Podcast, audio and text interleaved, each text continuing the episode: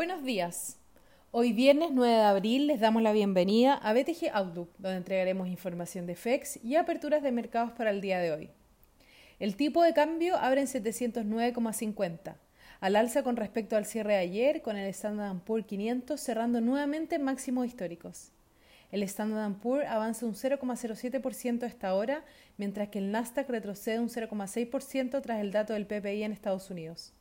Europa opera mixto ya se cerró con ganancias de 0,2% en el Nikkei y caídas de 1,07% y 1,50% en el Hang Seng y el CSI 300 respectivamente. Las materias primas transan a la baja con el cobre cayendo un 0,62% y el petróleo un 0,64%. El dólar a nivel global se fortalece un 0,34% con la tasa del bono del Tesoro americano a 10 años subiendo 6 puntos básicos. Hoy se publica el PPI de demanda final correspondiente al mes de marzo en Estados Unidos, el cual registró un incremento de 1%, sobre el 0,5% esperado por el consenso, generando un aumento en las tasas de interés y revirtiendo las ganancias iniciales de los futuros americanos ante los temores por eventuales presiones inflacionarias. El índice de precios del productor podría significar un traspaso de precios a los consumidores finales, aumentando las presiones inflacionarias futuras. La medida subyacente registró un alza de 0,7% sobre el 0,2% esperado.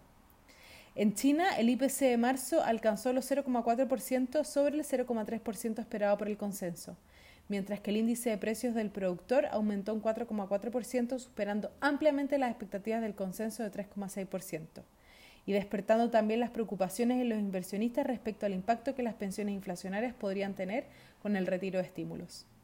En Alemania, la producción industrial registró una caída de 1,6%, muy por debajo del 1,5% esperado por el consenso. El tipo de cambio abre en 709,50 y transa al alza hasta ahora en línea con las monedas emergentes y el rebote del dólar a nivel global. Técnicamente el principal soporte estará en 710, mientras que al alza las resistencias serán 712 y luego 715.